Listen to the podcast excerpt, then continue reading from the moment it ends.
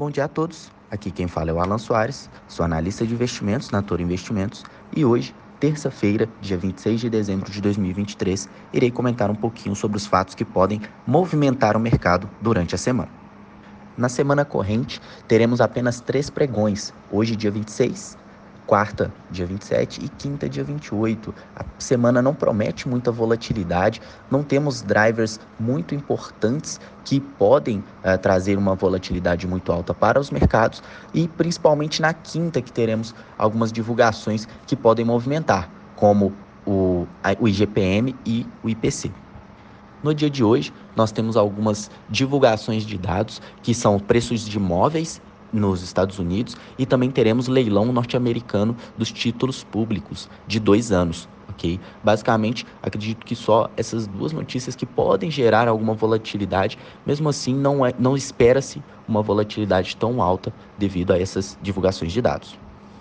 Pela manhã foi divulgado o boletim Focus aqui do Brasil uh, e aparentemente não veio muito diferente do normal. Diminuíram a expectativa do IPCA de 4,49% para 4,46%. Basicamente, essa foi a maior alteração. Reduziram também expectativas de Selic de 9,25% para 9%, isso em 2024, e o PIB teve um leve aumento de 1,51% para 1,52%, eh, e expectativa, essa expectativa para o ano que vem.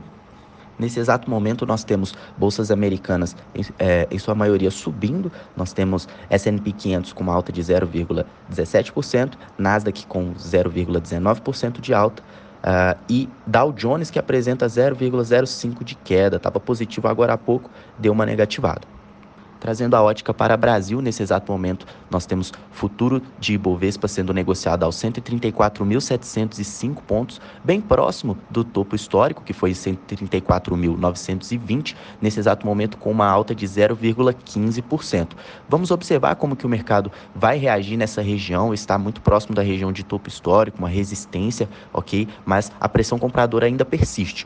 Dito o comentário uh, que eu trouxe aqui sobre a possível falta de liquidez, pode ser que o mercado não tenha tanto ímpeto comprador que pode possibilitar o rompimento do topo histórico. Vamos monitorar e possivelmente traremos novos comentários uh, seguintes.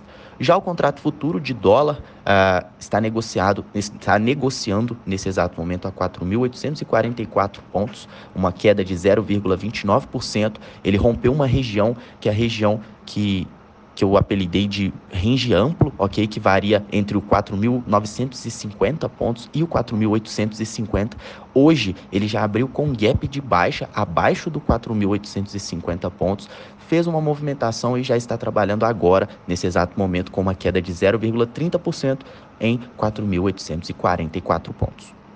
A curva de juros não apresentou tanta variação desde a abertura do, do pregão de hoje. Nós temos DF26 com 0,05 de alta, F27 com 0,10% de alta e F, curvas longas nós temos F31 com zero de volatilidade e F33 também com zero de volatilidade. Fora os pontos mencionados aqui neste áudio, acredito que não tenha tantos fatores ou pelo menos drivers importantes que podem gerar alta volatilidade no mercado. Sendo assim, recomendo cautela, uh, vamos operar com calma e principalmente aguardar é, possíveis divulgações de dados que na quinta-feira pode trazer uma volatilidade um pouco maior. Estamos aí entre o Natal e o Ano Novo, possivelmente a semana vai ficar mais morna mesmo, não teremos tanta volatilidade assim, então vamos redobrar a cautela. Desejo a todos excelentes negócios, contem sempre conosco e até mais, pessoal.